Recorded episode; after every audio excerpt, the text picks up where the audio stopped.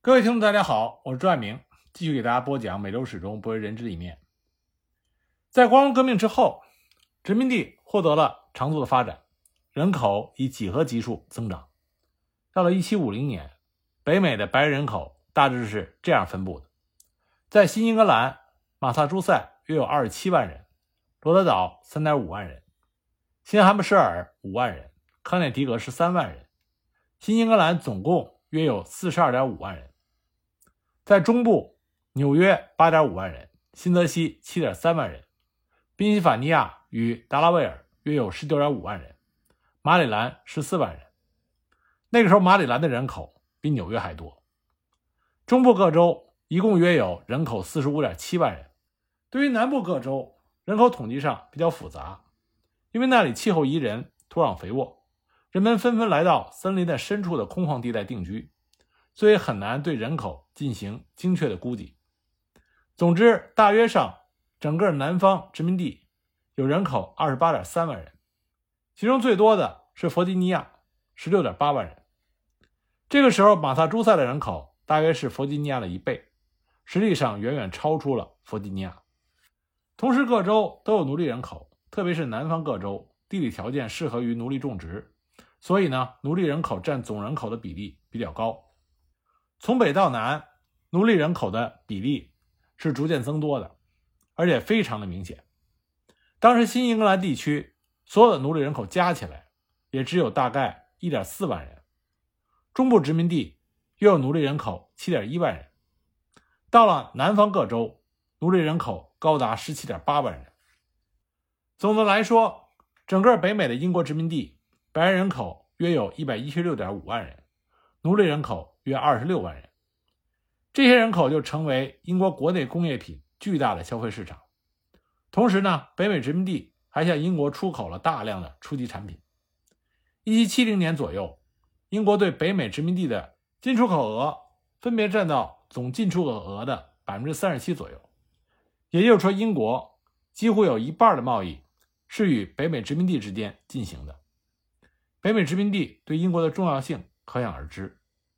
所以，英国害怕越来越离心的倾向，最终会导致北美殖民地独立。北美殖民地的独立不仅会意味着夺走英国工业品的消费市场，而且还可以无视英国的贸易限制、航海禁令，发展与英国竞争的产品。这对于英国工业是双重打击。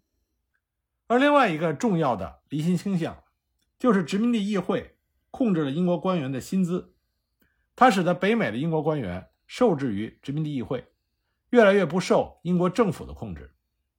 同时，在外部，北美殖民地的英国人主要面对法国人的竞争，这个同样让英国人很难高枕无忧，因为稍一松懈，就有可能使殖民地被法国吞并。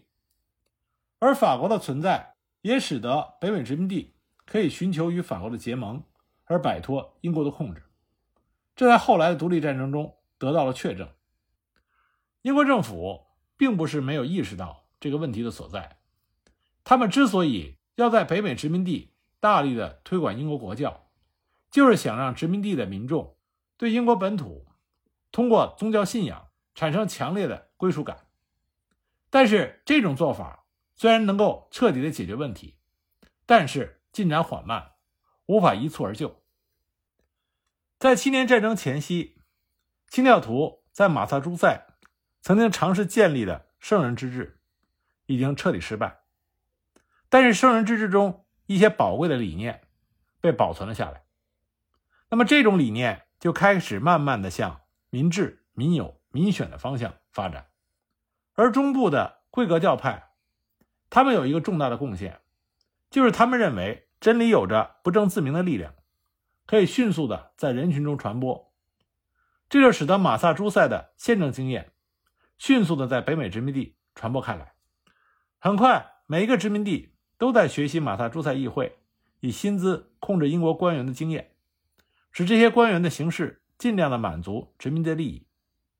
每个殖民地都学习马萨诸塞每年选举议员，虽然许多州受到宪章的限制无法做到，但每个人都知道每年选举议员是努力的方向，因为这样才能防止议员长期的占据其位而腐败堕落。每个殖民地也都学习马萨诸塞召开镇自治大会。虽然无法像马萨诸塞一样自觉有规律，但人们知道碰到问题，召集尽可能多的人来商议解决是最佳的办法。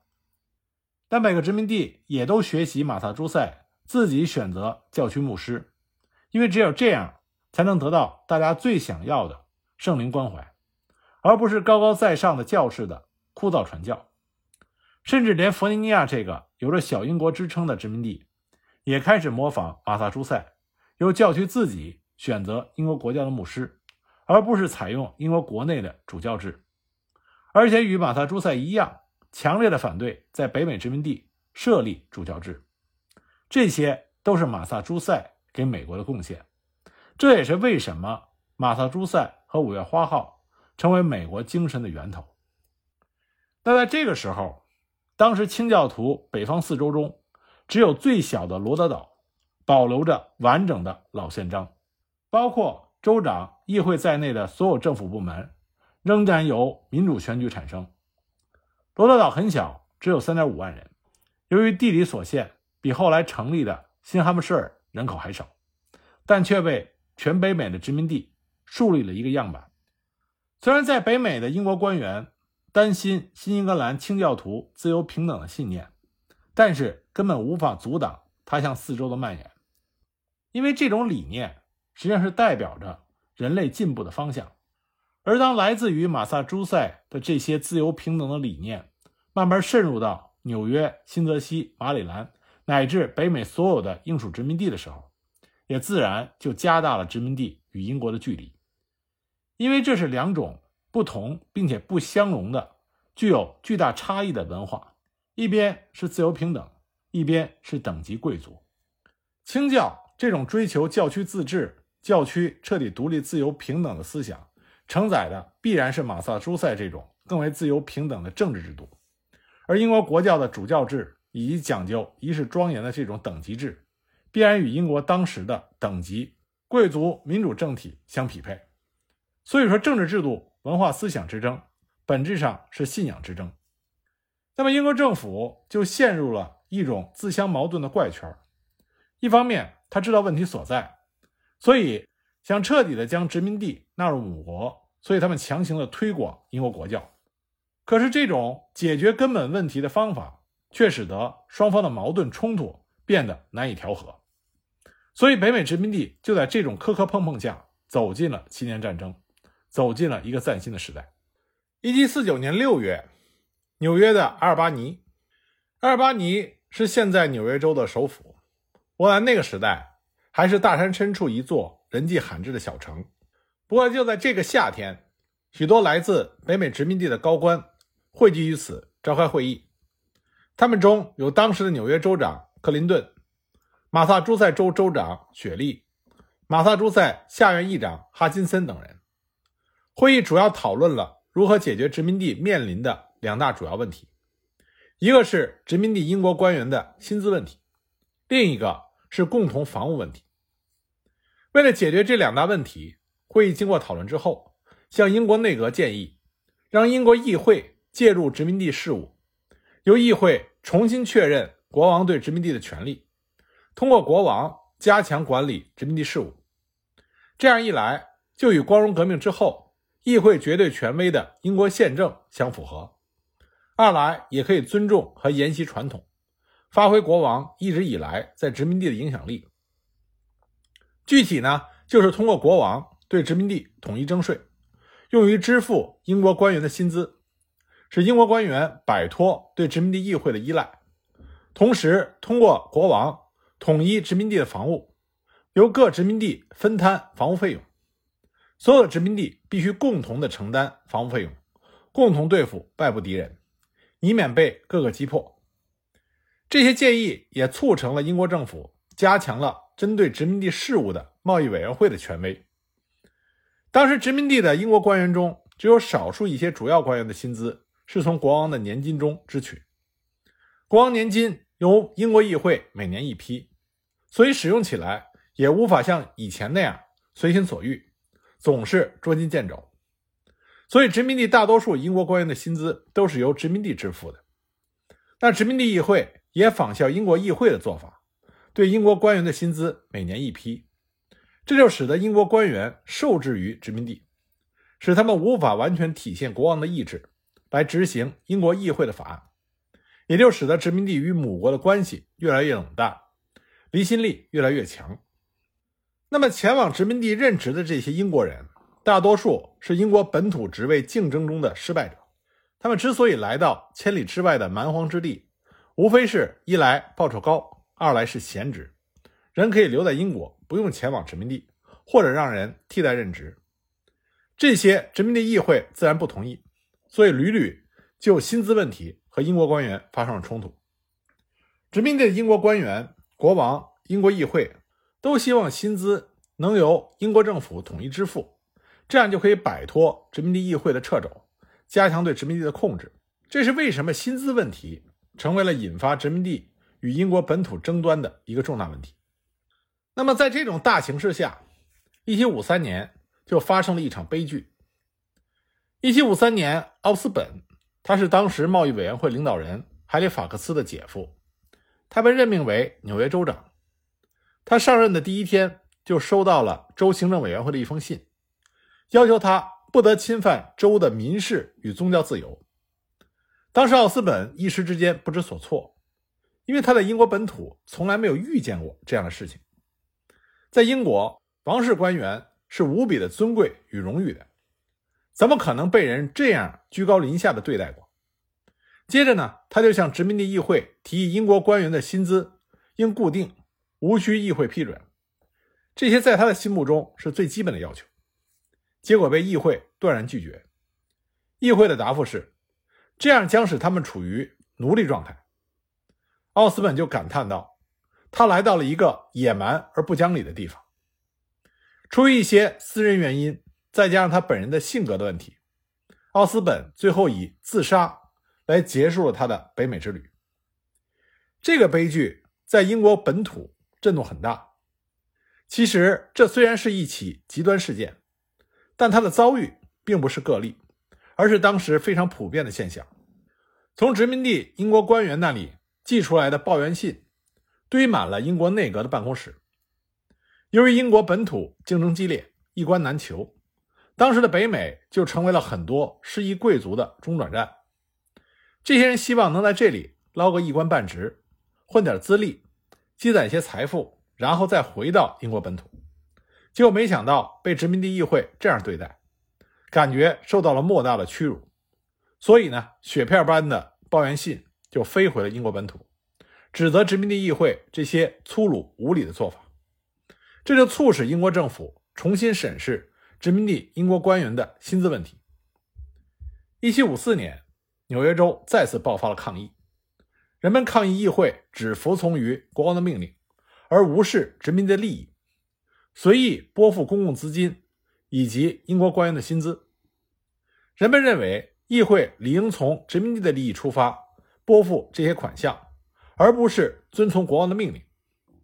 而且他们这些抗议都是合法合理的，都是宪章中国王给予殖民地的权利。人们还指控州长克林顿不仅贪污公共资金。